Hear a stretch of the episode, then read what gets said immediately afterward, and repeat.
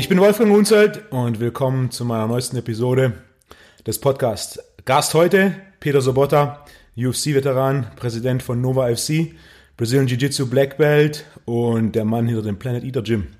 Äh, Peter ist UFC-Kämpfer. Die UFC ist die Champions League des MMA. Peter hat mittlerweile Erfahrung in der UFC von gut zehn Jahren. Vor zwei Wochen war UFC Kopenhagen. Da hätte Peter eigentlich gekämpft. Leider hat er eine kleine Verletzung, Strich durch die Rechnung gemacht. Peter, wie läuft dein Training? Also erstmal Servus an alle Zuhörer von Wolfgangs Podcast. Äh, schön, dass ich hier bin. Danke für die Einladung, Wolfgang. Ja. Ähm, ja, also jetzt im Moment hat das Training ein bisschen geruht. Ich war ja in der Vorbereitung für meinen UFC-Kampf in Kopenhagen nach langer Auszeit. Ähm, ich habe über ein Jahr nicht gekämpft gehabt, weil einfach unterschiedliche private Dinge angefallen sind und ich auch eine Nackenverletzung hatte, einen gebrochenen Wirbel. Ja, dementsprechend komme ich halt von einer langen Auszeit, bin dann wieder ins Trainingscamp eingestiegen und lief an sich auch ganz gut bis ungefähr einen Monat vor dem Kampf.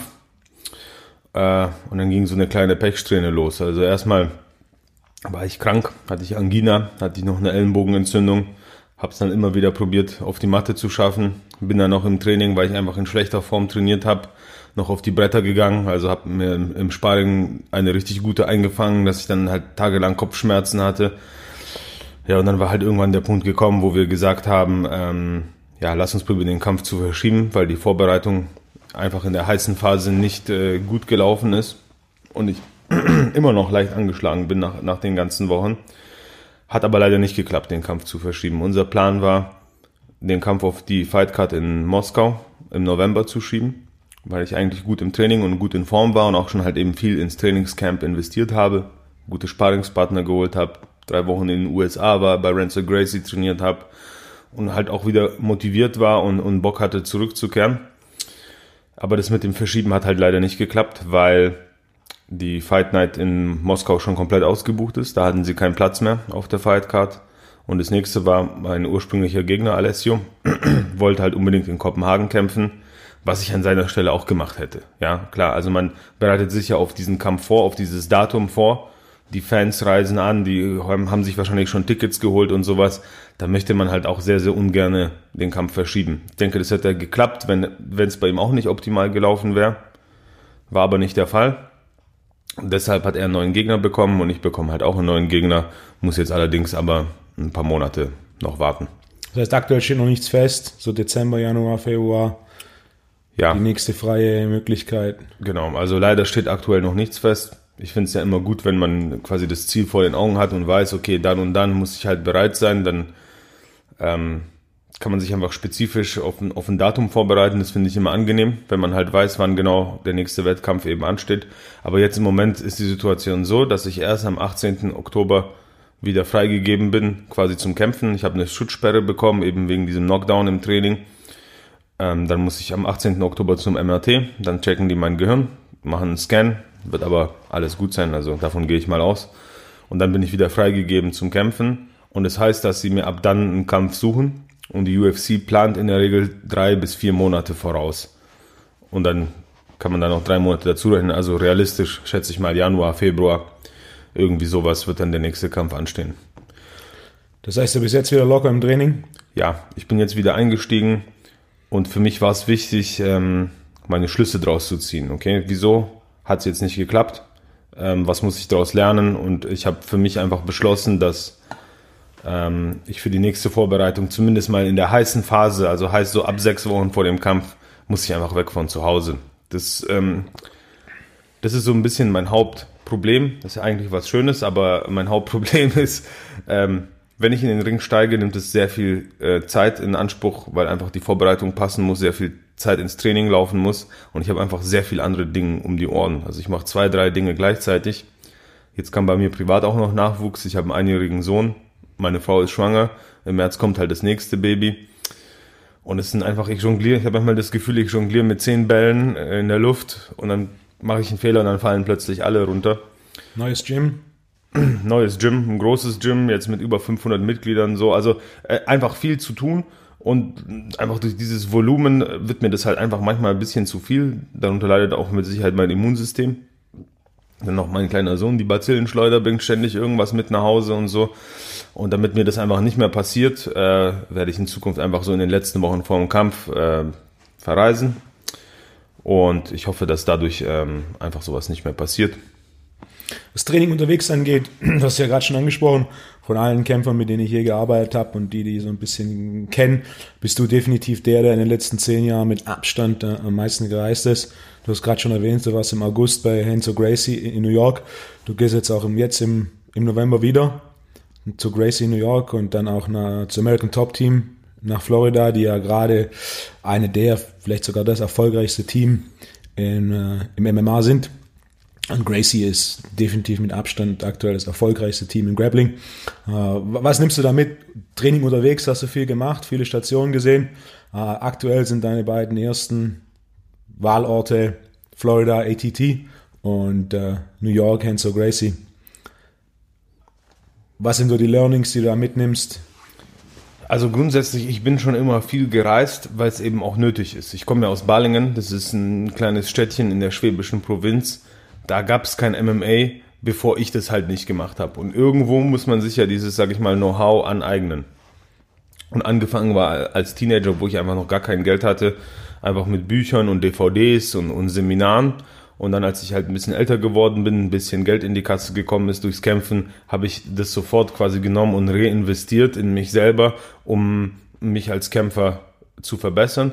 Und bei allen meinen Trainingsreisen war der Aspekt immer natürlich auf mein eigenes Training gelegt, aber ich habe mir auch die Gyms angeschaut, weil ich ja auch ein eigenes Gym habe und das jetzt auch schon seit acht Jahren mittlerweile. Also ich habe immer das aus zwei Perspektiven angeschaut. Einmal als Kämpfer, was kann ich für mich als Kämpfer rausziehen? Aber auch als, sage ich mal, Trainer und Gymbesitzer. Wie sind die Strukturen in dem Gym? Wie läuft es ab? Wie organisieren die ihr, ihr Wettkampfteam? Wie funktioniert das Business und so weiter? Und da macht es natürlich am meisten Sinn, sich an den Besten zu orientieren. Ja, also wenn ich schon in den Flieger steige und irgendwie 15 Stunden irgendwo hinfliege, dann möchte ich dahin, wo es am besten ist und nicht da, wo es am zweit- oder, oder am drittbesten ist. Ja. Und was du halt eben angesprochen hast, ATT ist äh, vermutlich momentan das erfolgreichste MMA-Team und äh, Renzo Gracie, Jim in New York, äh, Head Coach John Danaher, eigentlich Head Coach Renzo Gracie, aber der ist da eher, wie soll man sagen, bisschen so wie der Papa, der kommt mal vorbei, quatscht ein bisschen mit den Leuten, man sieht ihn aber nicht so häufig auf der Matte. John Danaher ist, ist, weshalb die meisten Leute da halt hinkommen, ist ein sehr guter und sehr erfolgreicher, auch sehr spezieller Trainer, der da einfach vermutlich das beste No-Gi-Programm aller Zeiten auf die Beine gestellt hat, was halt eben die, die Ergebnisse zeigen. Und da gehe ich halt hin. Da habe ich die besten Trainer, die es momentan gibt und auch die besten Sparingspartner.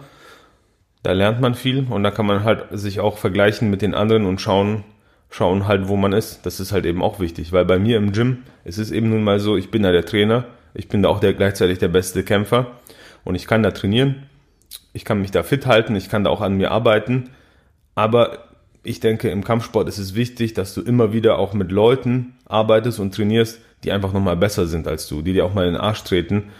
Und an denen kann man sich quasi ein bisschen raufziehen. Aufziehen und, und quasi an dieses Niveau hochkommen. Wenn wir MMA, Gym, ATT sprechen, du warst halt schon relativ häufig. Wie oft warst du? Fünf, sechs Mal? Im ATT, nee, so ja. häufig war ich nicht. Zwei, dreimal. Zwei, dreimal? Ja.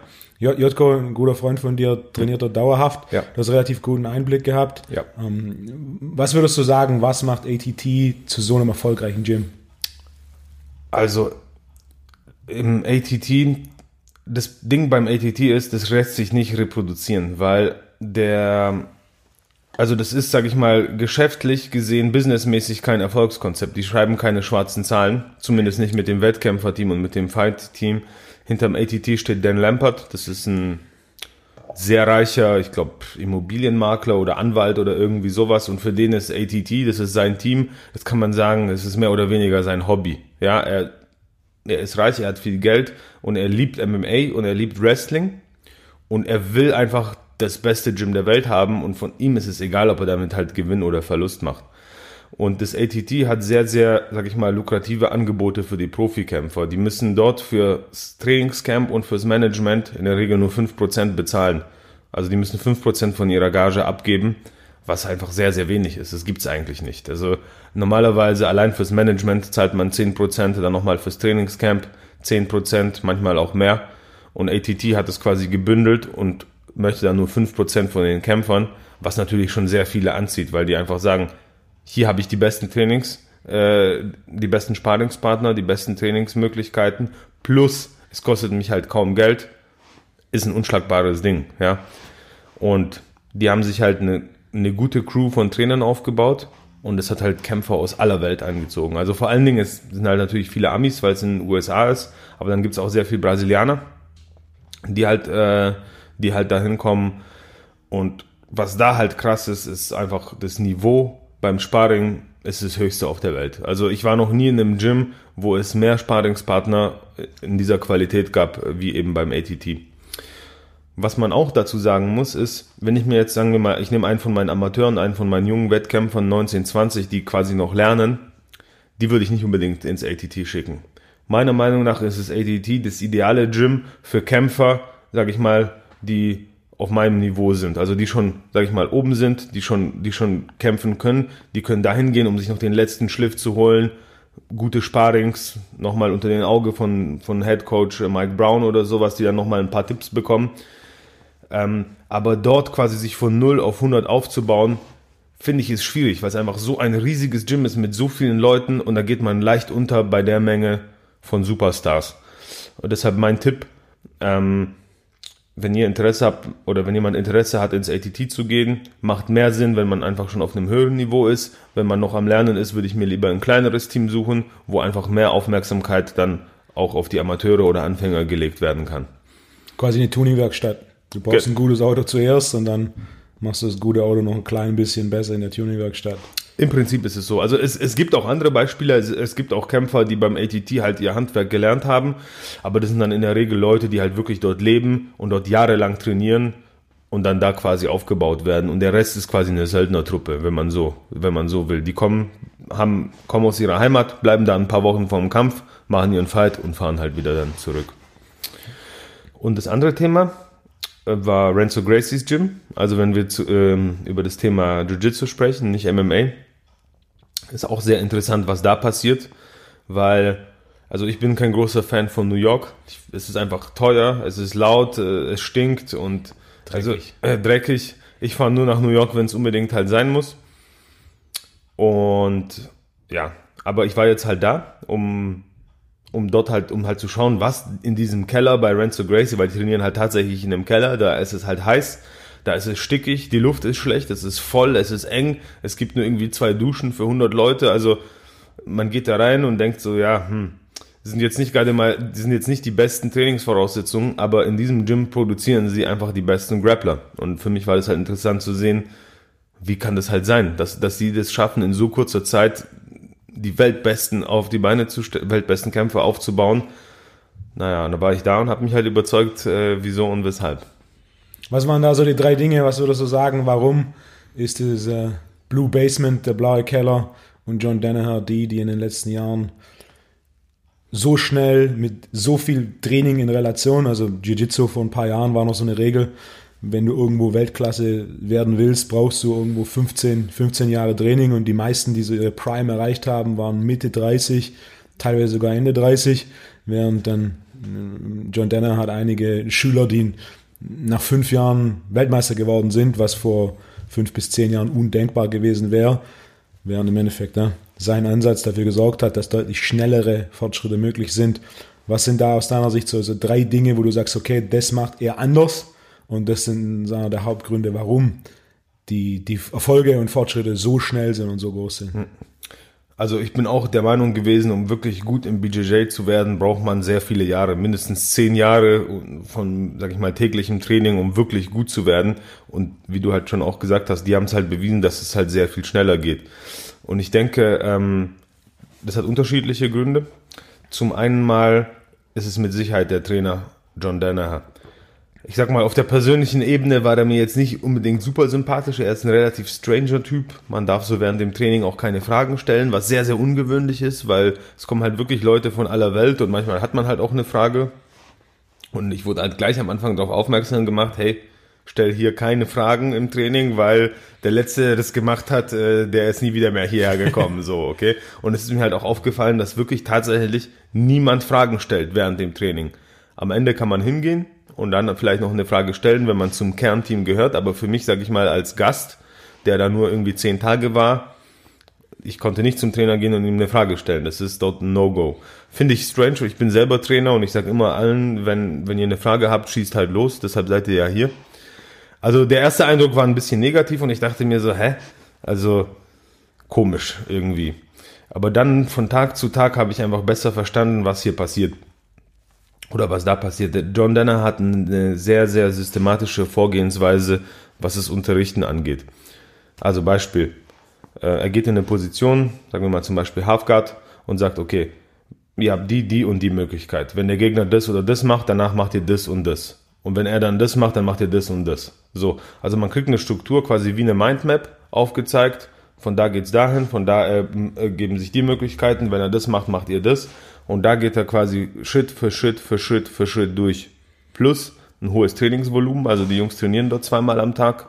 Und wenn man das ein paar Jahre macht, viel trainiert und eben auch mit diesem systematischen Vorgehen, dann schafft man es halt auch gut zu sein. Das nächste, was dazu kommt, ist, man hat die weltbesten Grappler als Sparingspartner. Das ist natürlich auch immer wichtig, weil ein guter Trainer, der sich ein gutes Team aufbaut, zieht natürlich auch andere gute Kämpfer an, wie zum Beispiel mich. Ich gehe dahin, um, um da zu lernen und da ist eine Matte mit 100 Leuten und da sind 10, äh, 20 Leute, die sind besser als ich. Das passiert mir sehr, sehr selten, dass überhaupt mal jemand auf der Matte ist, äh, der besser ist als ich und da gehe ich hin und da habe ich 10, 15 Leute, die besser sind als ich und da kann man sich natürlich auch nochmal hochziehen, weil einfach die ganze Qualität eben dort, dort gesammelt ist.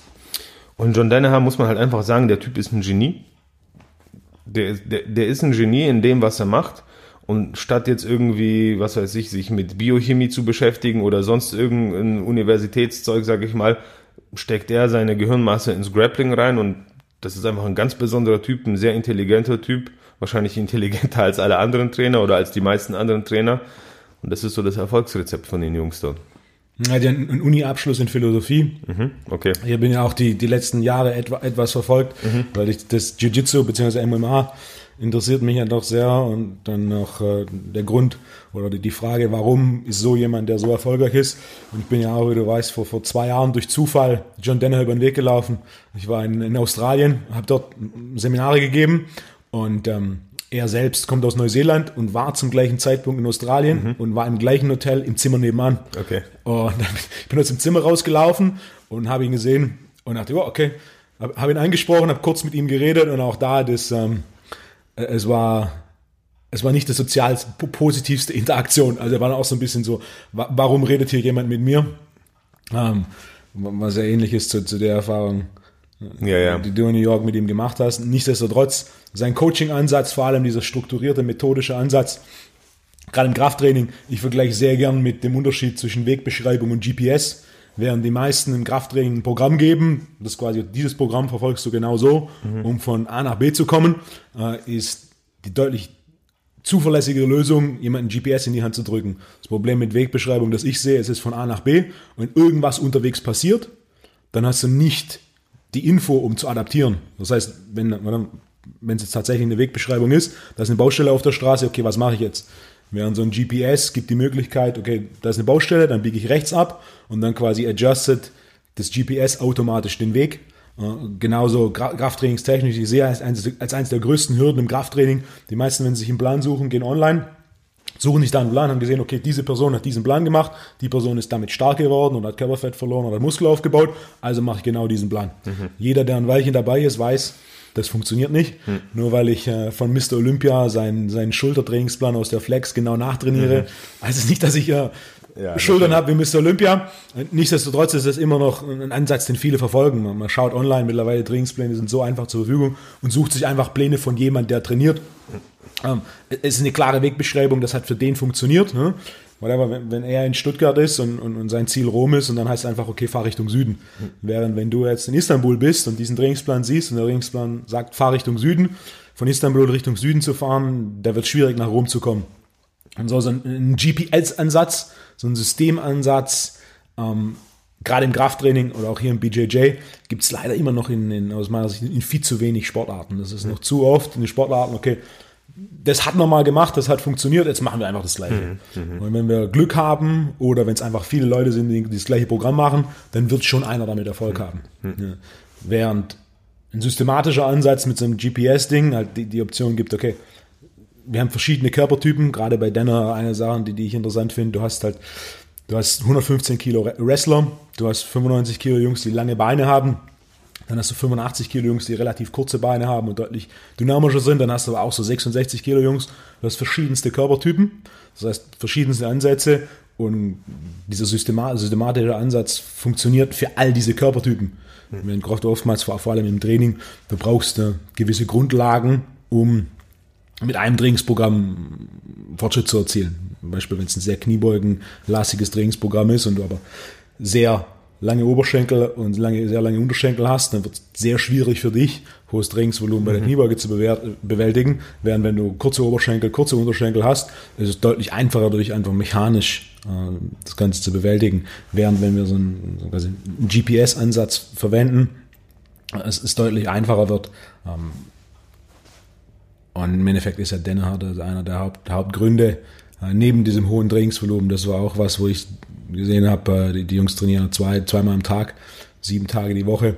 Du warst sechs Tage dort. Nee, ich war länger. Ich war so, acht Tage dort. Acht Tage dort, mhm. auch zweimal am Tag durchtrainiert. Zweimal am Tag trainiert. Ja, Im ja. August mit äh, guter Hitze, 100 Leuten im Keller. Ja. Also war sehr heiß, sehr anstrengend. Man musste sich erstmal daran gewöhnen und auch ähm, einfach die Zeiten, wie die rollen. Also wir, wir bei uns im Gym, wir simulieren so ein bisschen die MMA-Rundenzeit, also fünf Minuten Action, eine Minute Pause. Und bei Danaher haben sie ohne Uhr gemacht. Also die, er sagt immer, die Uhr hatte in seinem Kopf. Und es war dann so schätzungsweise sieben bis zehn Minuten Runden, wo man halt gekämpft hat. Ohne, komplett ohne Pause und direkt in die nächste Runde, sechs Stück. Die ersten drei angefangen aus Positionen. Also ähm, die erste Runde rollt man immer aus der Mount, dann äh, Turtle-Position und die dritte Guard und danach vom Stand. Also man kämpft dann quasi, sag ich mal, 40 bis 60 Minuten am Stück durch, ohne Pause, mit den besten Grapplern, die es auf dieser Welt gibt. Und es war für mich die ersten zwei, drei Tage, so nach drei Runden, vier Runden spätestens, aufs Klo, Kopf kurz irgendwie unters Wasser, bisschen abkühlen, fünf Minuten Pause und halt wieder zurück. Bis ich dann halt irgendwann gelernt habe, auch mein Tempo anzupassen. Also einfach mit weniger Kraft, mit weniger Dynamik und einfach mehr mit dem Flow, locker zu rollen, technischer zu rollen. Und es scheint zu funktionieren. Also es scheint zu funktionieren. Ich habe immer anders trainiert. Ich habe mir immer diese Pause zwischen den Runden genommen, um mich wieder zu erholen und um wieder, sage ich mal, spitziger, dynamischer, athletischer zu sein. Die Jungs machen das nicht, aber den, der Erfolg gibt ihnen recht. Ich habe mir das halt eben auch abgeguckt und werde das jetzt auch bei mir im Gym ähm, so ein bisschen mit, mit reinbringen und mit anwenden. Und ich denke mal, das ist halt auch so ein bisschen, um jetzt zurück ähm, zu, auf, auf mich und meinen Gym zu kommen, ähm, so ein bisschen das Erfolgsrezept von uns. Viele Leute fragen halt, wie ist es passiert, dass ihr in Balingen in, in so einem Kaff so ein gutes MMA-Team auf die Beine gestellt habt? Und ich genau, ich denke, genau das ist halt eben das Rezept, dass ich halt viel unterwegs war, äh, mir die positiven Sachen eben rausgezogen habe und diese dann mit meinen Leuten an meine Leute weitergegeben habe und bei uns im Gym eben angewendet habe. Wieso muss man das Rad neu erfinden, wenn es schon mal jemand macht? Abgucken, probieren, so gut es geht, zu kopieren und bei sich anzuwenden. Hat funktioniert bei uns. Wenn wir zurückgehen zu ATT, ich erinnere mich noch, als du das erste Mal dort warst und wir darüber geredet haben, eines der ersten Dinge, die du gesagt hast, war, wenn du am Montagmorgen hingehst und trainierst, da sind einfach 50 UFC-Kämpfer auf der Matte. Ja. Die höchste Dichte an einen guten MMA-Kämpfer, wahrscheinlich auch im Vergleich zu jedem anderen Gym. Ja. Wie unterscheidet sich das Training von so jemand wie, wie Danaher in, in New York zu, zu ATT? was, was die Struktur von einer Einheit angeht und natürlich auch was, was die Struktur innerhalb so einer Trainingswoche angeht? Also MMA ist natürlich ein sehr breit gefächerter Sport und auch sehr individuell. Es kommt immer ein bisschen auf den Kampfstil drauf an. Im Prinzip im ATT, die bieten dir eine Struktur an, wo jeder sich auf den Kampf vorbereiten kann. Bist du ein Grappler und kämpfst gegen einen Boxer, dann gehst du halt zu der, der, der und der Einheit und suchst dir die und die Coaches aus stehst du vor einer anderen Herausforderung und kämpfst jetzt zum Beispiel gegen einen Weltklasse-Ringer, der gut boxen kann, dann bereitest du dich natürlich anders vor. Und im ATT haben die halt einfach das gesamte Spektrum abgedeckt. wenn du jetzt weißt, okay, du kämpfst äh, dann und dann gegen den und den, dann dir, stellen dir die Coaches quasi ein Programm zusammen, sagen dir, welche Einheiten du besuchen musst und gehst dann quasi dahin. Wohingegen bei Renzo Gracie, äh, wenn du da halt bei Danaher trainierst, ist Danaher der einzige Trainer, der das ganze Programm quasi, quasi leitet und dann Schritt für Schritt geht. Und beim ATT ist es einfach ein viel größeres Team mit unterschiedlichen Spezialisten, wo du halt so ein bisschen, sag ich mal, hin und her geschickt wirst und du hast halt vielleicht einen, der diesen ganzen Prozess quasi überwacht und, und beobachtet.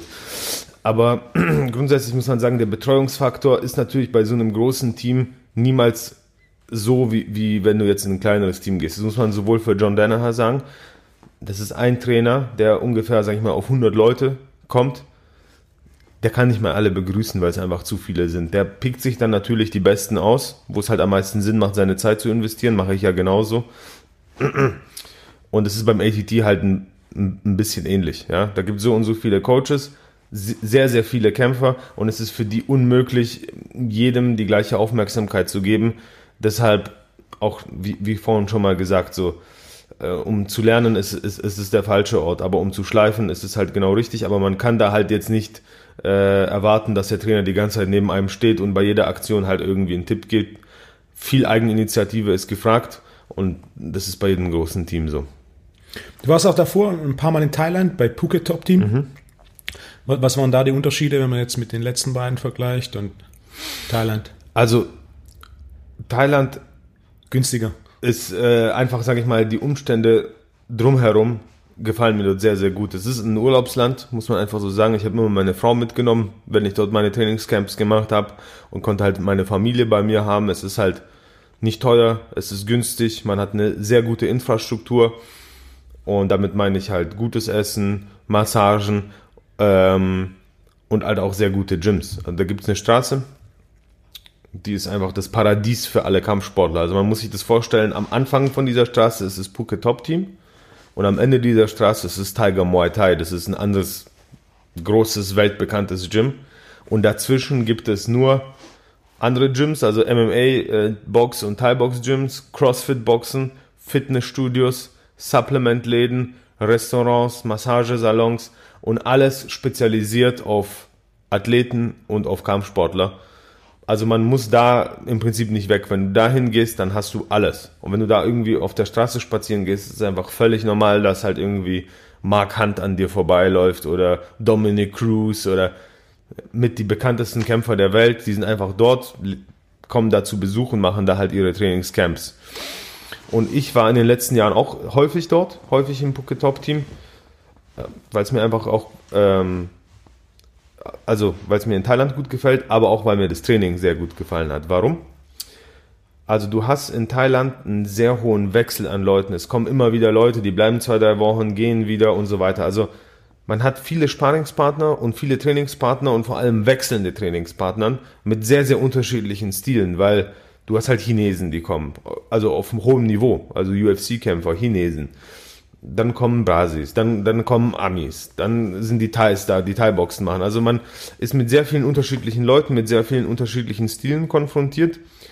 Und ich habe mich bewusst fürs Booker Top Team entschieden. Das ist ein kleineres Team. Das ist nicht so groß wie zum Beispiel das Tiger Muay Thai oder wie das ATT. Ähm, ich habe einen guten Draht zum Trainer gehabt, Eric Osek. Und der hat ein bisschen sein Stil, äh, sein Trainingsstil und sein Trainingsansatz war genau das zu machen, was äh, ich nicht so stark drin bin. Also als Beispiel, wenn ich den Gegner auf dem Boden habe, mache ich mehr Jiu-Jitsu, also mehr Kontrolle und Submissions und Eric macht mehr Kontrolle und Ground and Pound.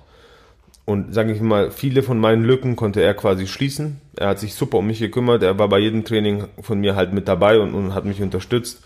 Ähm, und ich habe einfach gemerkt, ich, ich lerne dort viel.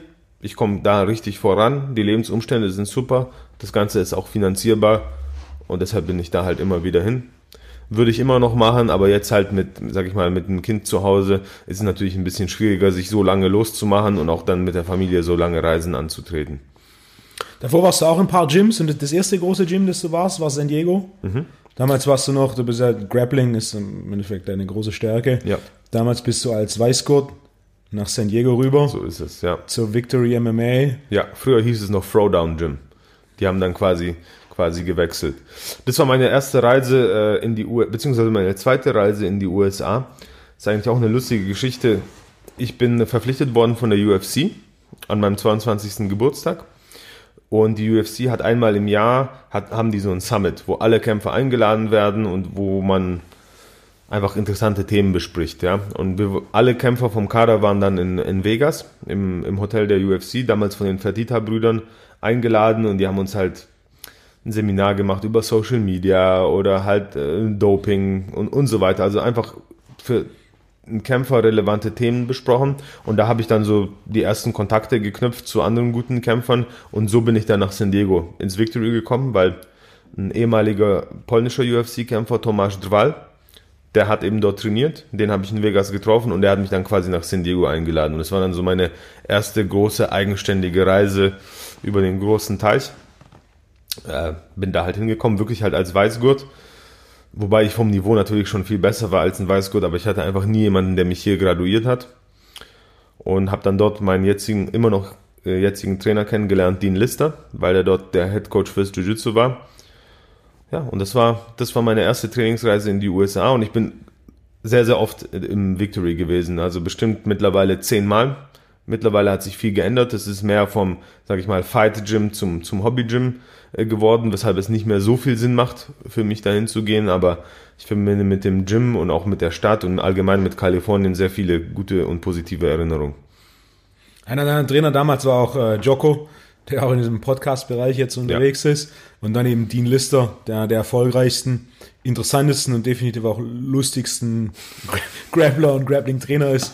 Du bist von, von Weißgurt zu quasi Black Belt, Schwarzgurt im BJJ bei Dean. Ja. Und auch Dean ist immer noch, er war jetzt auch vor ein paar Wochen hier, ja. hier in Deutschland, hat ein Seminar gegeben in Baling, immer noch dein Trainer.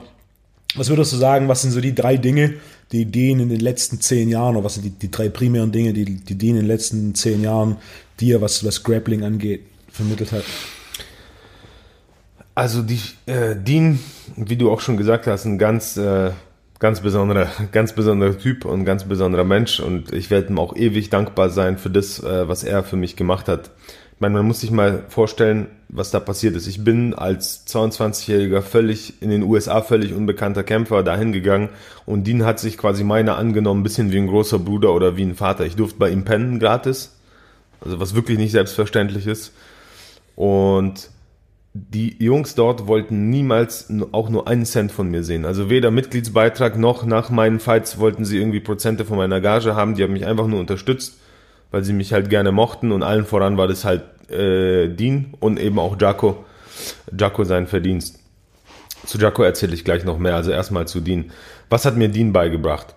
Also, in erster Linie hat er mich technisch auf ein ganz neues Level gebracht. Was mir bei Dean halt gefallen hat, Dean ist ein Fußhebel-Experte und hat mir natürlich, sag ich mal, das, das Basic Know-how zu Heel Hooks, Heel Hooks, Escapes und sowas alles beigebracht.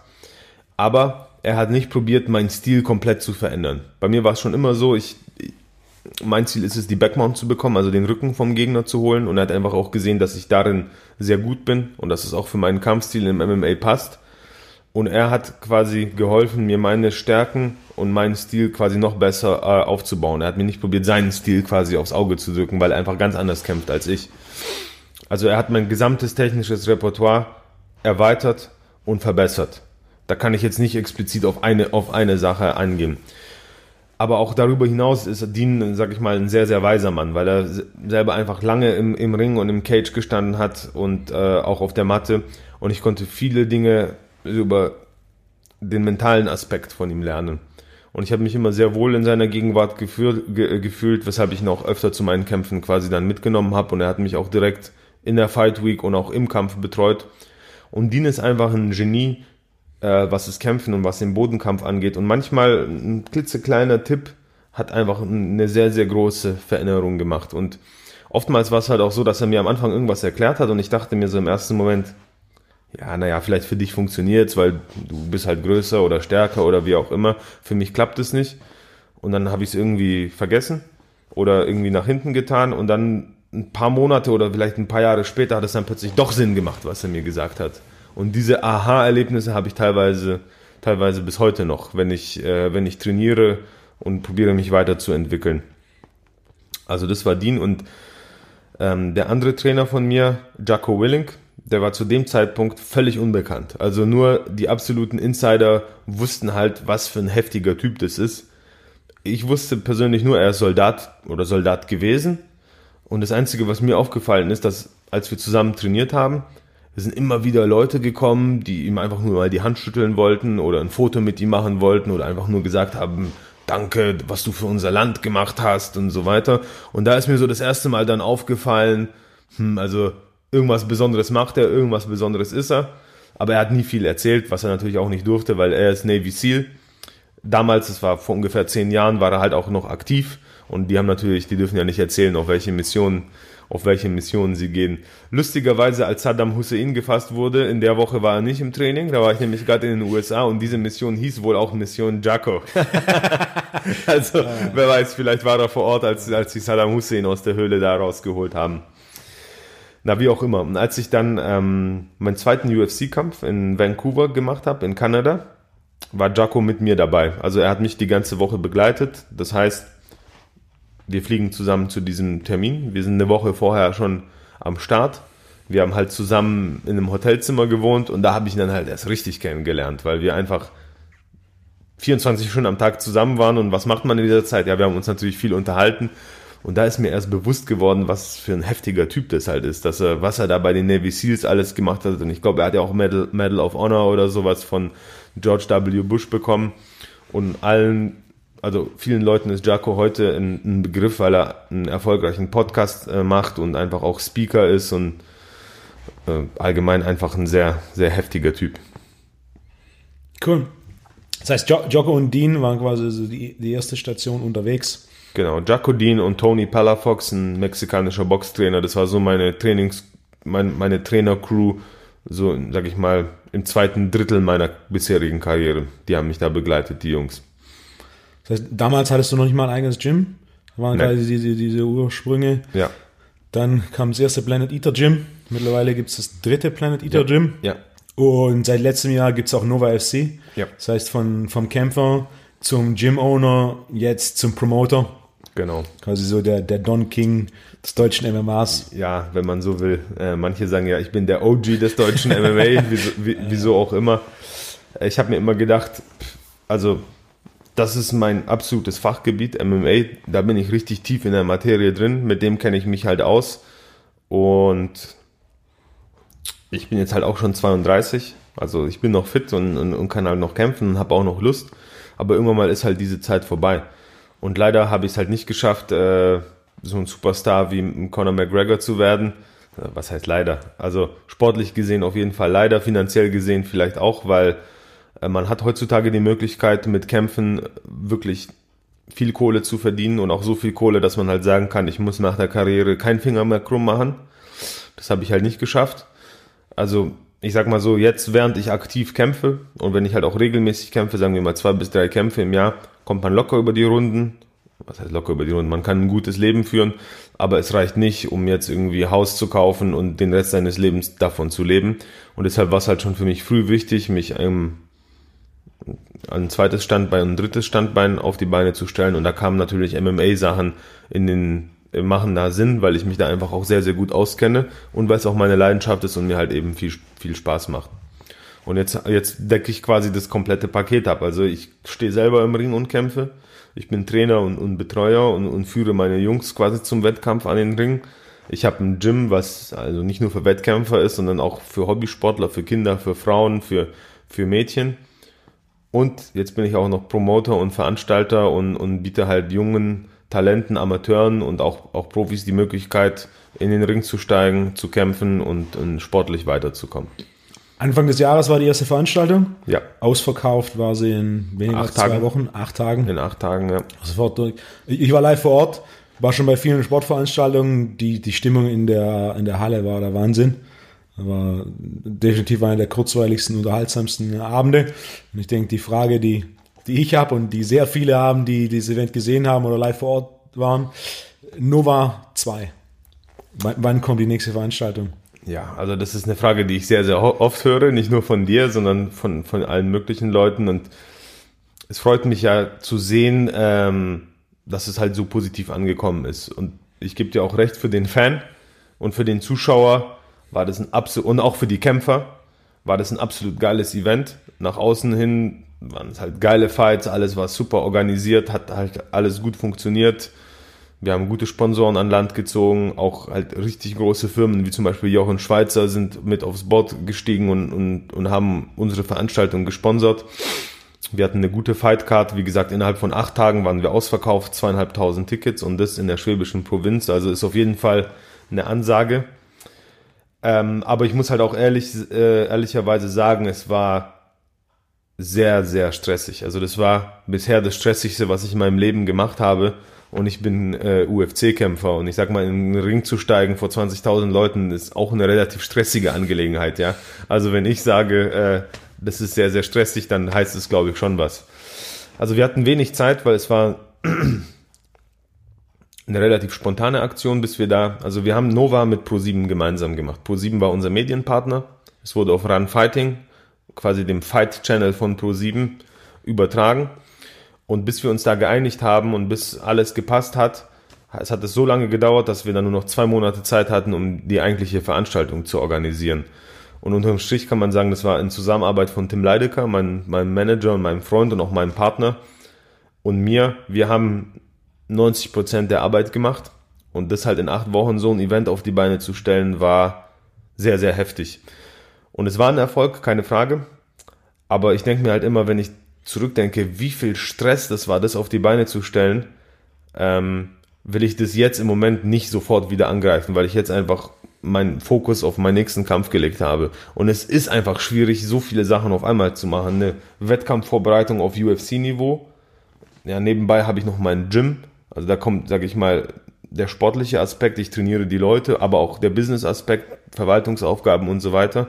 Und wenn ich dann noch Nova vernünftig und richtig machen will, und wenn ich es mache, dann mache ich es halt richtig, ähm, wäre das jetzt im Moment einfach zu viel. Weshalb wir das ein bisschen verschoben haben auf nach dem Kampf. Plan war jetzt, dass der Kampf am 28. September ist. Danach hätten wir mit der Planung starten können. Jetzt verschiebt sich's. Also unterm Strich, lange Rede, kurzer Sinn. Es wird Nova 2 geben, aber erst nächstes Jahr, schätze ich mal April, Mai, also ungefähr im gleichen Zeitraum ähm, wie die letzte.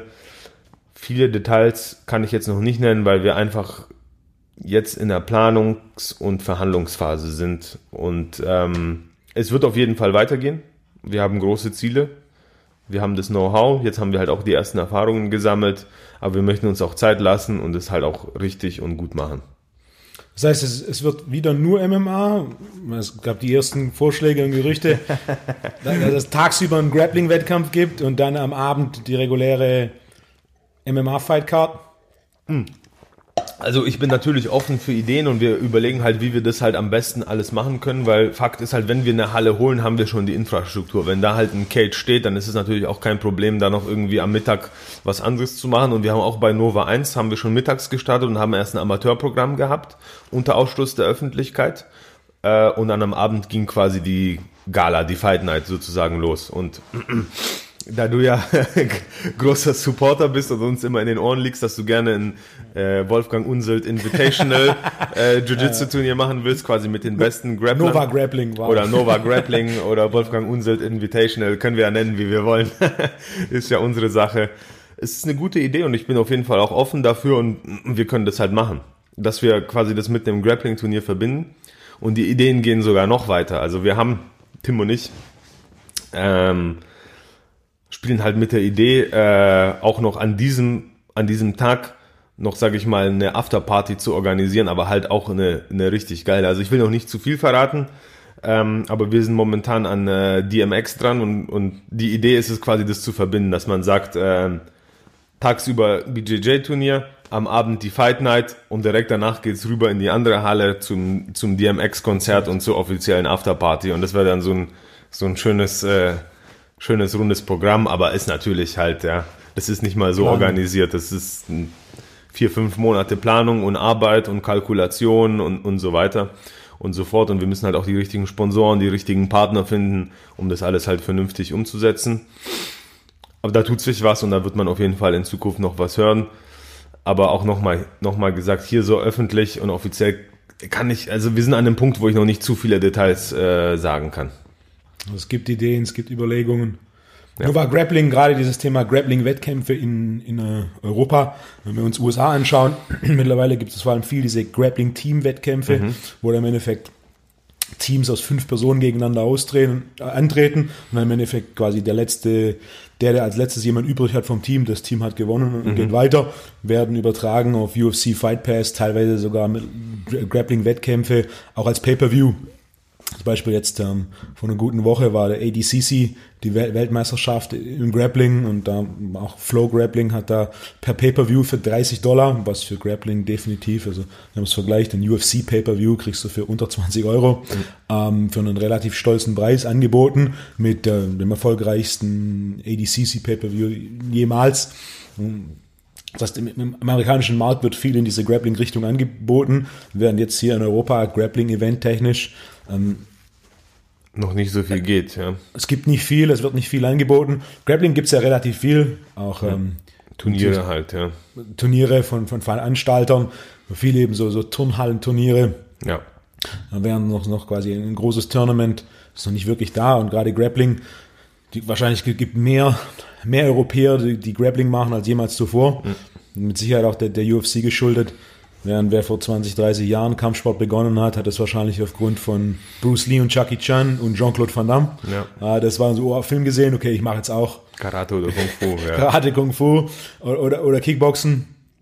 Ähm, und dann mit Sicherheit heute die absolute Mehrheit derer. Wie, wie viele melden sich im Gym an und sagen, okay, ich will MMA machen und tun das aus dem, ich habe UFC gesehen, das will ich auch machen. Der Großteil, ja. Das ist die Nummer eins Grund. Und dann hm. MMA ist natürlich auch nicht für jeden, gerade das äh, Faust, Ellbogen, Knie, Kick. Das ist natürlich gerade je nachdem, ne, die Persönlichkeit, die Ziele oder auch der Arbeitsalltag ähm, bringt natürlich schon ein sehr körperlicher Sport, während da, da Grappling mit Sicherheit für das größere Zielgruppe interessant ist, weil es ja doch sehr nah an, an MMA ist, jedoch mhm. eben einfach, es gibt keine Schläge. Es ist quasi Grappling ist MMA, ohne dass jemand schlagen darf. Ja. Keine Fäuste, keine Ellbogen, keine Knie. Genau. Quasi Ringen plus, plus Bodenkampf, was dann ähm, die Zielgruppe, gerade wenn wir, wenn wir New York vergleichen, viele Profikämpfer, aber da ist auch der ein oder andere Anzugträger, Natürlich. der morgens um sieben dann in, den, in dem Keller bei Hansel Gracie eine Runde Grappling macht, bevor er dann ne, hm. duscht, sich anzieht, Anzug und, und dann auf ab, die Börse geht. Ab, ab, ab, in die Bank. Ja. Ähm, in, in, in, dem Punkt sind wir in Europa noch nicht. Ja. In Europa sind wir definitiv, was das angeht, wie, wie üblich, irgendwie sieben bis zehn Jahre hinterher. Hm. Aber auch da mit Sicherheit. Also es gibt mehr. Jetzt, wann hast du das erste Planet Eater aufgemacht? 2010? 2010, ja. 2010. Das heißt neun Jahre Planet Eater. Wie viele MMA-Gyms gab es in Deutschland 2010? Ach, sehr viel weniger als heute. Ein Fast Viertel nichts. vielleicht, ja, ja, wenig, ja. Fast nichts. In Balingen gab es ne, definitiv nichts. Nee. Auch im Umkreis gab es in Stuttgart damals schon was? Ja. Gab es eins? Ja, ja, Stallion Cage, ja. Okay, sogar noch älter. Ja. Das heißt, ein Studio wahrscheinlich das eins von zwei, dreien in Baden-Württemberg, ja. während mittlerweile, ne, es gibt in Stuttgart mehrere MMA-Gyms mittlerweile, es gibt im, im Kreis, es gibt, ich weiß nicht, 20 Minuten außerhalb Böblingen-Sindelfingen gibt es was, in 20 Minuten in die andere Richtung. In Ludwigsburg gibt es MMA-Gyms, also das Wachstum ist massiv. Ja. Würde ich da auch, auch, mit Sicherheit für den einen oder anderen UFC-Fan, der gern das mal ausprobieren möchte und sagt, aber ne, so, so mir, mir ins Gesicht schlagen zu lassen, das brauche ich in meinem Alltag nicht. Ja. Da ist Grappling wahrscheinlich schon die, die, das Bindeglied. Das ist immer noch UFC-ähnlicher Kampfsport, der eben äh, Schlagen weglässt und ich bin mir sicher, da ist auch ein größeres Wachstum da, was dann im Endeffekt auch dazu führt, je, größer, je mehr Leute den Sport machen, desto mehr haben Interesse, sich Wettkämpfe anzuschauen. Hm. Es gibt in, in den USA ein, ein Submission Grappling EBI, mhm. nennt sich das. Da hatte ich vor kurzem gehört, die hatten EBI in Mexiko. Die hatten mehr Zuschauerzahlen für das EBI in Mexiko als eine durchschnittliche UFC Fight Night. Heftig. Es gibt keine, also ich, ich habe keine offiziellen Fa äh, Zahlen gefunden, was eine UFC Fight Night an Zuschauern hat, aber ich persönlich würde davon ausgehen, wir sind deutlich über eine Million. Mhm. Ähm, und wenn dann ein Grappling-Event also selbst, selbst wenn es 100.000 Zuschauer wären, die da online zuschauen, wäre schon Wahnsinn. Und wenn wir in den USA mittlerweile so sind, mhm. das ist das Thema Grappling-Tournament, Nova Grappling als, als Pionier und Vorreiter und auch dann in so einem Format, quasi dieses Teamformat, das so ein bisschen spannend ist, Nicht so dieses, viele so Grappling-Turniere, insbesondere die mit Gi, mit dem Kimono, sind auch sehr punktebasiert, wo dann oftmals so ist, Punkt holen und dann Halten bis halten. zum Ende vom Kampf. Ja. die, nächsten, die nächsten neun Minuten einfach halten, was natürlich ne, Hm. so ein bisschen wie Ballschieben im Fußball. Das, ne, das, das guckt sich keiner Gerne gerne, an. Ja, ja, ja. Ein Fußballspiel ist interessant, wenn es dynamisch ist, wenn was passiert, wenn Angriffe sind, wenn Tore fallen, Hm. ja, wenn dann eine halbe Stunde vor Ende dann der Ball von links nach rechts geschoben wird. Und so ist ja auch ähnlich im, im, im Grappling. Diese vergangenen Wettkämpfe sind doch sehr, also diese pu- punktbasierten Wettkämpfe, die nicht darauf aufbauen, dass man jemand quasi finisht. Also, ne, was man beim Grappling halt sagen muss, ich denke mal, die meisten Leute, die beim Grappling zuschauen, sind Leute, die das halt auch selber trainieren. Das ist beim MMA anders. Also MMA schauen mit Sicherheit auch Leute an oder viel mehr Leute an, die einfach nur Bock haben, einen Kampf anzugucken. Ja? Und Grappling ist für jemanden, der sich nicht auskennt und es einfach nur mal sieht, stinklangweilig, weil er versteht ja einfach nicht, was, was da passiert. Deshalb ist es schwierig, da eine große, sag ich mal, oder zumindest bei uns in Deutschland eine große Audienz, also viele Leute zu überzeugen, da einzuschalten. Und das Konzept von den meisten Grappling-Veranstaltern ist halt Turniere auf die breite Masse, dass halt einfach für jeden, für Anfänger, alle Altersklassen dabei sind. Die Leute zahlen eine Anmeldgebühr und so verdient der Veranstalter quasi ein bisschen Geld, weshalb sich für ihn der Aufwand lohnt, sowas zu organisieren. Und mit so einem, äh, sag ich mal, professionellen Jiu-Jitsu-Turnier oder Grappling-Turnier, wo die Leute quasi bezahlen müssen fürs Einschalten, ist es, denke ich, in Deutschland noch ein bisschen schwieriger. Also man müsste sich da noch was Gutes überlegen, ein gutes Konzept ausdenken. Aber die Idee ist gut, Potenzial ist mit Sicherheit drin. Und äh, Wolfgang, mit dir als, als, als Partner können wir sowas mit Sicherheit auch gerne, gerne umsetzen. Ich, ich bin Ideengeber. ja, ja, ja, Ideen, aber sowas, sowas braucht man ja auch. Mein aktiver Beitrag. Ja, ja, ja, das ist gut. Also ich bin auf jeden Fall offen, äh, sowas zu machen. Ähm, und eine Sache würde ich gerne noch ergänzen, was du halt gesagt hast. Äh, Grappling ist äh, MMA Light sozusagen, dass es halt für die Leute ist, die halt Bock haben, irgendwie sowas zu trainieren, ohne sich schlagen zu lassen. Definitiv. Es ist ein, also das Verletzungsrisiko ist sehr, sehr niedrig. Und was für mich auch das Besondere ist am, am Grappling, man kann im Training einen Kampf fast zu 100% simulieren. Ja, weil das kannst du im MMA nicht machen, weil du schlägst deinen Sparingspartner nicht mit dem Ellenbogen ins Gesicht oder mit dem Knie in den Bauch im Training. Da macht man schön locker. Aber beim Grappling kann man schon mehr Gas geben. Natürlich wird dann beim Durchführen der Submissions, also wenn ich jetzt den Arm habe, dann ziehe ich natürlich nicht mehr voll durch, sondern ich lasse ihm die Chance äh, zu klopfen. Aber es kommt in einem echten Kampf, also ich sag mal, ein Grappling-Training kommt in einem Grappling-Wettkampf sehr viel ähnlicher wie ein MMA-Training in einem MMA-Wettkampf. Also das ist nochmal was Besonderes, dass man auf einem hohen, hohen Niveau quasi, sag ich mal, äh, kämpfen kann im Training. Und das Ganze ist ja auch ein Lifestyle, sag ich mal. Also da geht es ja nicht nur um den sportlichen Aspekt, sondern da steckt eine Philosophie dahinter. Die Philosophie, sich ständig verbessern zu wollen, immer weiter an sich zu arbeiten. Es ist ein endloses System, also man kann es nicht meistern.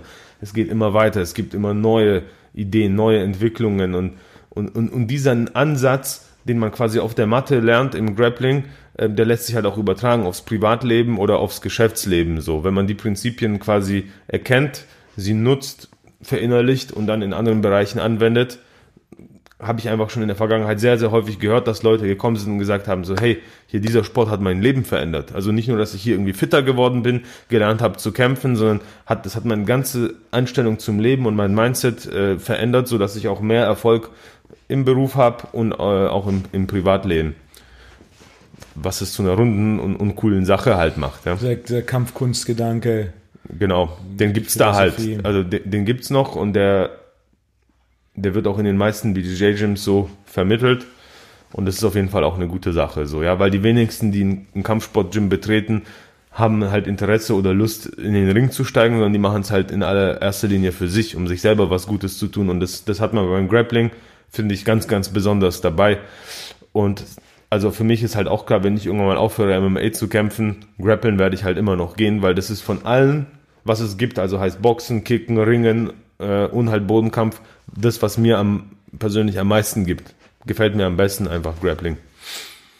Grappling oder Jiu-Jitsu, wie du gerade schon sagst, ist, ist recht technisch. Wenn jemand keine Ahnung hat, wenn jemand gechoked wird, das versteht dann jeder, ähn- ähnlich wie im, im, Boxen oder Kickboxen, wenn Ja. jemand in- ins Gesicht geschlagen wird und K.O. geht, das versteht jeder.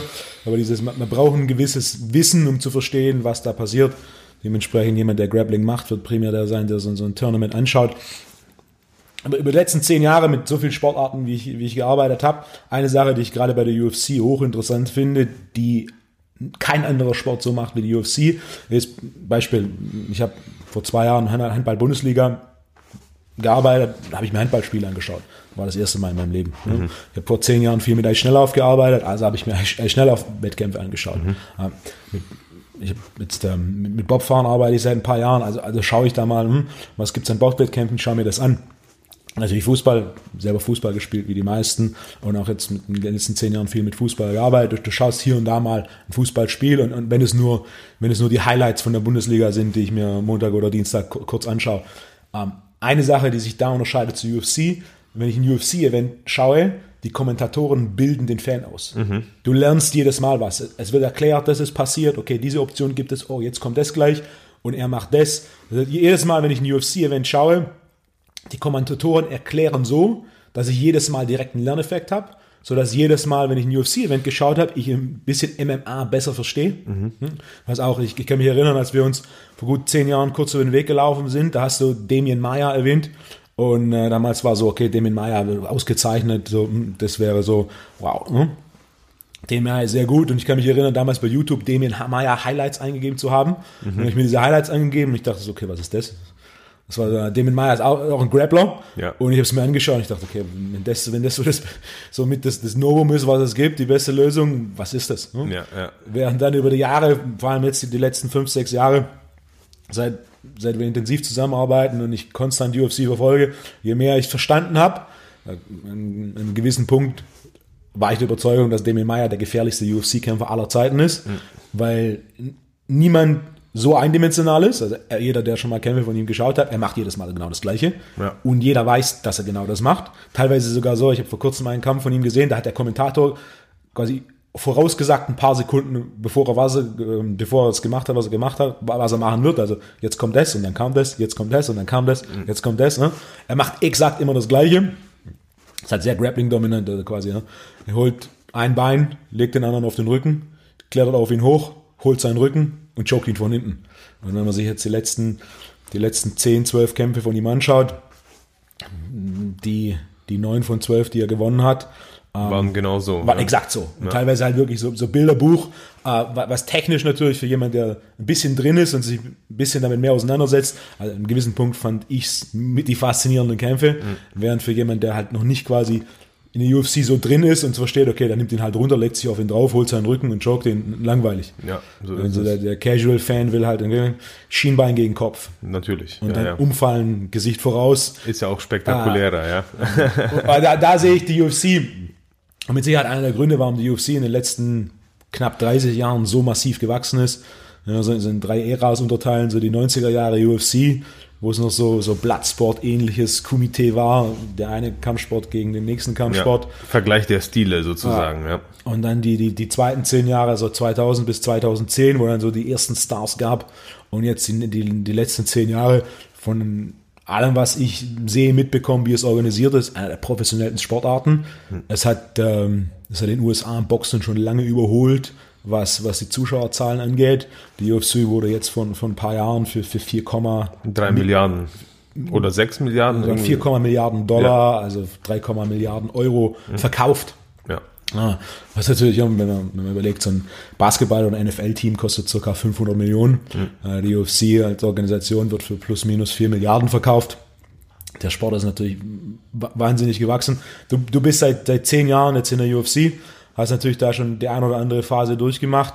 Äh, was sagst du, was hat sich am meisten verändert in der UFC in den letzten zehn Jahren von deinen ersten Fight Nights, wo du warst? Damals auch in Oberhausen, Köln, ja. Äh, bis hin jetzt zu, da war es vor ein paar Jahren auch in Australien, in dieser Show in Melbourne mit 56.000 Zuschauern im Stadion. Ähm, Europa-Events, da war es auch schon jetzt vor kurzem auch im äh, Madison Square Garden was hat sich verändert in der Zeit? Sehr viel. Also wie du schon gesagt hast, ist, äh, der Sport wächst. Es ist Wahnsinn, was da alles passiert ist. Und äh, ein Indikator, der das halt zeigt, äh, sind die Kampfgagen. Ja? Also ich spiele jetzt hier mit offenen Karten. Ich habe für meinen allerersten Kampf 2009 UFC 99 habe ich 4000 Dollar verdient und nach Abzug der Steuern sind dann irgendwie ja, knapp unter 3000 Dollar übrig geblieben für meinen ersten Kampf. Ja. Zehn Jahre später verdiene ich das 15-fache ungefähr von, von dem. Natürlich bin ich im Niveau gestiegen, aber äh, und habe mich verbessert und mehr Kämpfe gemacht und somit ist meine Gage gestiegen. Aber die Einstiegslöhne von vor zehn Jahren und jetzt sind schon irgendwie das Vierfache ungefähr. Also man sieht, dass es wächst, auch schon allein von dem, was man quasi verdient oder was es möglich ist zu verdienen. Ja, wenn ich mich erinnere, als Andrei Arlovski Schwergewichtschampion war, auch ungefähr vor zehn Jahren, da hat er mal in einem Interview gesagt, hat er für, für den Gewinn seines Titels 20.000 Dollar bekommen. Und der UFC-Schwergewichtschampion heutzutage ist Multimillionär. Ja, also das zeigt ja, in welche Richtung es, es gegangen ist und wie viel mehr Interesse es gibt. Für, also für einen als Kämpfer, was hat sich verändert? Die internen Prozesse sind ungefähr relativ die, äh, die gleichen. Also die ganze Organisationscrew von der UFC ist mit den Jahren, hat sich halt einfach ein paar Mal geswitcht, neue Besitzer. Der Präsident ist zwar geblieben, aber die Leute, mit denen wir zu tun haben, also die Matchmaker und so, sind jetzt andere wie früher. Und jeder arbeitet da, sage ich mal, ein bisschen anders. Der Kader hat sich vergrößert. Als ich das erste Mal unterschrieben habe, waren wir 200 Kämpfer in der UFC. Jetzt sind 700, 600, 700, vielleicht sogar 800, irgendwie sowas um den Dreh. Früher gab es eine UFC einmal im Monat oder alle zwei Monate und es war halt so ein richtiges Highlight, wo die ganzen Fight-Fans eben auf dieses eine Event hingefiebert haben. Und jetzt ist es ja so, dass man teilweise zwei Events an einem Wochenende hat. Ja, also vier, fünf Events im Monat würde ich mal sagen im Schnitt. Also es ist schon fast wie so eine Liga, Fußball, Football-Liga, dass man jedes Wochenende quasi mit Content versorgt wird. Aber das braucht man auch, weil es gibt jetzt halt eine große Fanbase, die das regelmäßig eben konsumieren wollen. Es gibt unterschiedliche Plattformen, auf denen man das schauen kann. Jetzt hat die ESPN-Era angefangen, also ESPN hat die Rechte für die UFC gekauft und man kann UFC jetzt halt auf ESPN gucken. Davor war es ein anderes Modell, davor gab es eine Mischung aus Pay-per-View, also man bezahlt für die großen Events, aber man konnte halt eben auch auf Fox gucken, also der amerikanische Sender Fox und Fox Sports One. Und da davor war es halt bei Spike TV. Also daran sieht man, dass es halt einfach hier auch stufenweise gestiegen ist. Die Channels, auf denen es halt gezeigt wurde, äh, haben sich geändert, haben eine, eine größere Masse erreicht. Es wächst und wird immer größer und ich bin froh, dass ich halt im, im richtigen Zeitpunkt eingestiegen bin. Als ich rangegangen bin, war das halt noch so klein vor allem hier in Deutschland, wir haben in irgendwelchen Lagerhallen halt gekämpft, noch mit einem ganz anderen Regelwerk wie heute, also noch mit, mit richtigen Headbutts und man durfte noch an den Haaren ziehen und sowas, was ja heute, sag ich mal, natürlich verboten ist. Also der Sport hat sich extrem professionalisiert, ja. Jetzt nicht nur in der Produktion und, und, und einfach auch mit den Gagen, sondern auch es sind ganz andere Regeln dazu gekommen. Es wird anders gepunktet wie früher. Also es ist wirklich von einem, sage ich mal, Fight Club äh, im, im Keller zu einem richtigen Major Sport eben aufgestiegen. Also eine wahnsinnige Entwicklung. Man sagt ja der schnellst wachsende Sport. Ich weiß nicht, ob das stimmt, aber gefühlt ist es auf jeden Fall so. ESPN ist ja der größte Sportfernsehsender der Welt. Es gibt ja verschiedenste ESPN-Kanäle. Ich kann mich erinnern, als ich vor einigen Jahren mal in den USA war, habe ich durchs Fernsehen gesäbt im, Hotelzimmer und dann gab es einen ESPN-Kanal, der ausschließlich Universitätssport gezeigt mhm. hat, also College-Sport, 24 Stunden am Tag.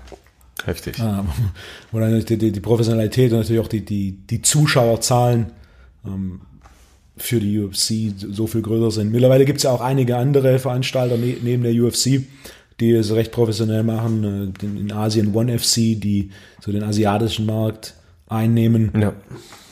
Und dann gibt es natürlich noch Bellator, so die, die, die zweite Bundesliga ist. Ja. Ähm, für die, die dann auf der UFC raus sind bisschen zu alt sind oder die quasi ein bisschen auf dem Sprung sind. Es gibt einige europäische Veranstalter, einige deutsche Veranstalter, äh, jetzt auch mit Nova. Was würdest du sagen, in, in zehn Jahren, wenn wir die nächsten zehn Jahre von dir aktiv oder auch passiv in der UFC, was denkst du, was, was sind die Trends, wohin bewegt sich das hin? Also, ich denke, der Sport bewegt sich in eine Richtung, dass man wirklich so einen Ligabetrieb hat wie äh, Bundesliga oder, oder, oder Football. Das ist einfach, dass es jedes Wochenende eine Veranstaltung gibt, dass, dass auch die Ranking-Systeme sich noch ein bisschen verbessern. Jetzt ist es ja schon ein bisschen sehr subjektiv halt gemacht, wer gegen wen kämpft.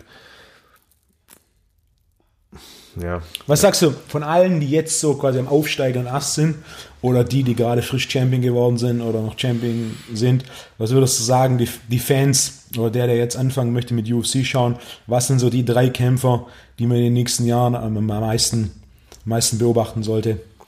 Ne, neben dir selbst natürlich. Ja, ja, also natürlich beobachtet mich. nee, Spaß beiseite. Also, ähm, wen ich auf jeden Fall empfehlen kann, mein absoluter Lieblingskämpfer momentan, für mich der beste, ist Khabib Nurmagomedov, äh, Champion im Leichtgewicht.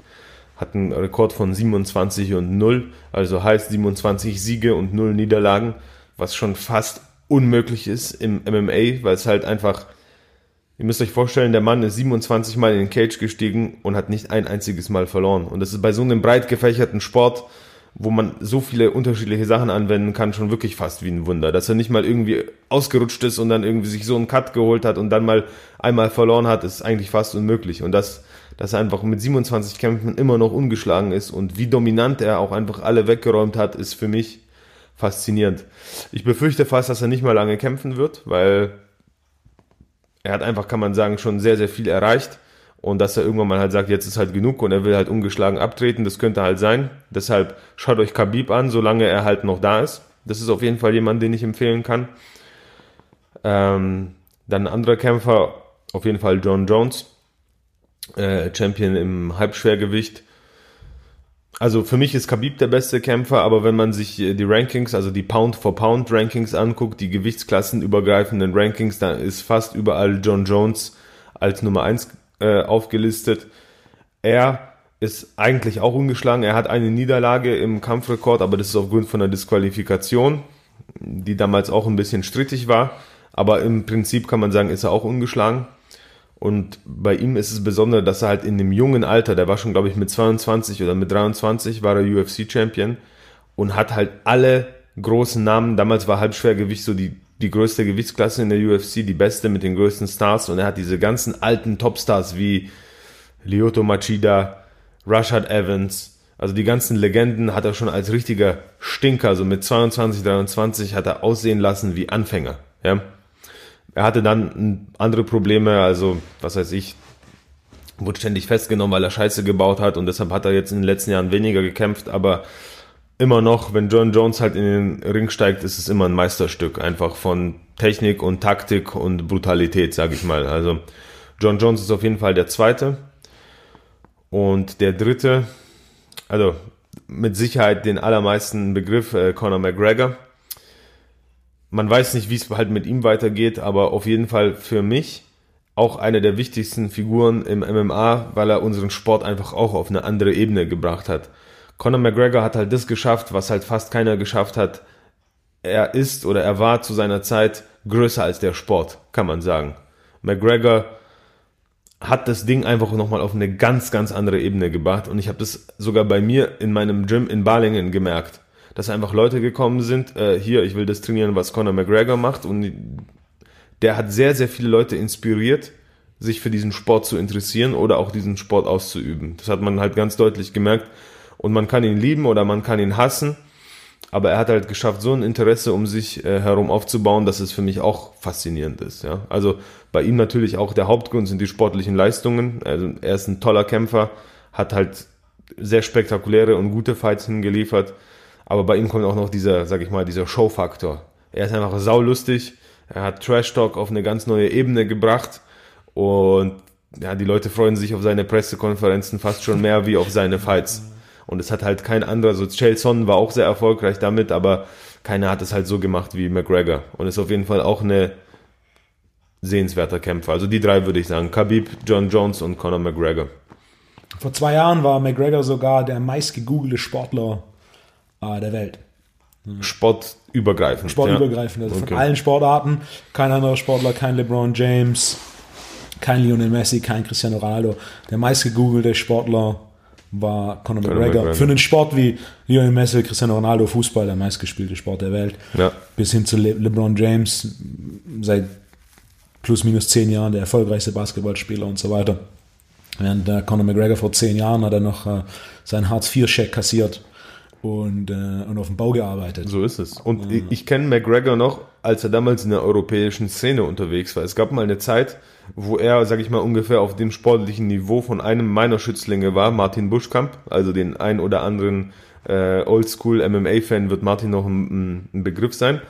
Martin, ein Kämpfer aus meinem Team, der auch ungeschlagen äh, ist, 9 und 0, hat jetzt aber seine Karriere beendet hat einen Vertrag bei Cage Warriors bekommen, hat dort sein Debüt gegeben, sehr dominant gewonnen und wir haben daraufhin direkt ein Angebot bekommen, um den Titel zu kämpfen bis 66 Kilo und damaliger Champion bei Cage Warriors Conor McGregor. Und da habe ich das erste Mal von, vor ihm gehört. Das waren vor ja, ungefähr acht Jahren oder sowas, würde ich sagen. Und ich habe mir ihn damals angeschaut und dachte mir schon, pff, das wird ein schwerer Kampf für Martin hier. Der Typ hat halt eine gute, also McGregor hat halt eine gute Linke, gute Schlaghand, gutes Auge. Und dann habe ich damals zu den Matchmakern gesagt, so, wir brauchen noch ein bisschen Zeit, also vielleicht noch ein Jahr, dann können wir um den, um den Titel kämpfen, gibt uns jetzt mal bitte noch mal einen, einen anderen Kampf. Und dann gucke ich so irgendwie zwei, drei Jahre später, McGregor halt Superstar in der UFC, wo ich halt dachte, man, Wahnsinn. So, so, das war ein unbekannter Junge aus Dublin, Irland. Ja, hat halt hier ein bisschen in Europa für Furore gesorgt und irgendwie ein paar Jahre später ist er einer der größten Stars der Welt, so. Also war, ein unbeschreiblicher und wahnsinniger Aufstieg und nicht zu glauben, dass es halt einer und noch in so einer Randsportart, sage ich mal, wie MMA geschafft hat. Das ist, also wie gesagt, love him or hate him, aber ich glaube, es wird nie wieder mal einen geben, der das in dieser Form nachmachen kann, wie McGregor das gemacht hat. Also sehr faszinierend. Gibt ja auch eine lustige Geschichte hier von einem MMA-Kämpfer aus Stuttgart, die sogar noch älter ist, dem auch damals, bevor noch McGregor Cage Warriors Champion war, McGregor als Gegner angeboten wurde mhm. und dann äh, die, die der Stuttgarter Kämpfer den Kampf abgesagt hat, weil es kein interessanter Gegner war, der, der auf quasi hoch genug im Niveau war, als okay. dass es interessant wird. Echt jetzt? Ja. wer, wer von Alan. Okay, okay, okay. Die Geschichte hat mir äh, Tim erzählt. Den, ja, okay. Tim erzählt. Ja, ja, ja. Das war Lustig. dann damals so, nee, das Kampf machen wir nicht, das ist uninteressant. Ja, ja, ja. Und dann äh, zehn Jahre später kämpft McGregor gegen Floyd Mayweather in Vegas und verdient 100 Millionen in einem Kampf. Ja. Und die halbe Welt redet drüber. Ist so. Ein größtes Pay-Per-View wahrscheinlich der, der größte Kampf, über den jemals geredet hat. Also ich hatte, also ich hatte Kunden, die nichts mit Kampfsport zu tun haben. Und in den Wochen vor McGregor und Mayweather wurde ich darauf angesprochen, so, wer gewinnt? Kampf, wer gewinnt. Und, und jeder hatte irgendwie eine Meinung und, und, und jeder hatte noch ein Pay-Per-View-Viewing-Party und hier, ich übertrag's, schaust du es auch. Und ja. Aber da muss man halt auch mal sehen, was er geschafft hat für einen Hype um sich herum aufzubauen. Weil man muss, man muss sich das mal äh, überlegen. McGregor, ein MMA-Kämpfer, ein guter MMA-Kämpfer, nicht der beste, aber ein sehr, sehr guter MMA-Kämpfer, der bekannt ist für eine gute Schlaghand, ja, also für eine, für eine gute linke Gerade halt. Kämpft gegen den vermutlich besten Boxer unserer Generation, Floyd Manny Mayweather, ungeschlagen, Legende. Und Leute haben halt wirklich geglaubt, viele Leute, also ich glaube, kein einziger Boxexperte hat gesagt, McGregor gewinnt den Kampf, aber so der, der Casual-Fan, der halt mal davon gehört hat, die meisten Leute haben geglaubt, dass McGregor gewinnt gegen Mayweather. Und das ist ja, das ist ja absurd. Das muss man sich ja vorstellen, wenn man sagt, ein Zehnkämpfer in Leichtathletik äh, tritt äh, im Sprint gegen den besten Sprinter der Welt an. Der hat keine Chance, das ist unmöglich, weil der Zehnkämpfer natürlich auf alle zehn Disziplinen spezialisiert ist. Ist ja das gleiche beim MMA. McGregor muss seine Trainingszeit auf Boxen, Kicken, Ringen, Bodenkampf verteilen. Und Mayweather macht seit klein auf nur Boxen. Es ist eigentlich, also es ist unmöglich, dass McGregor gegen Mayweather gewinnt. Es ist unmöglich. Und ich habe auch gewettet, und natürlich lag ich richtig damit, dass Mayweather gewinnt, weil, weil ich, sage ich mal, ein Experte bin. Aber die Leute haben geglaubt, dass McGregor ihn irgendwie K.O. haut. Und das, das fand ich halt Wahnsinn, dass er einfach geschafft hat, diesen Hype um sich herum aufzubauen. So, es unglaublich.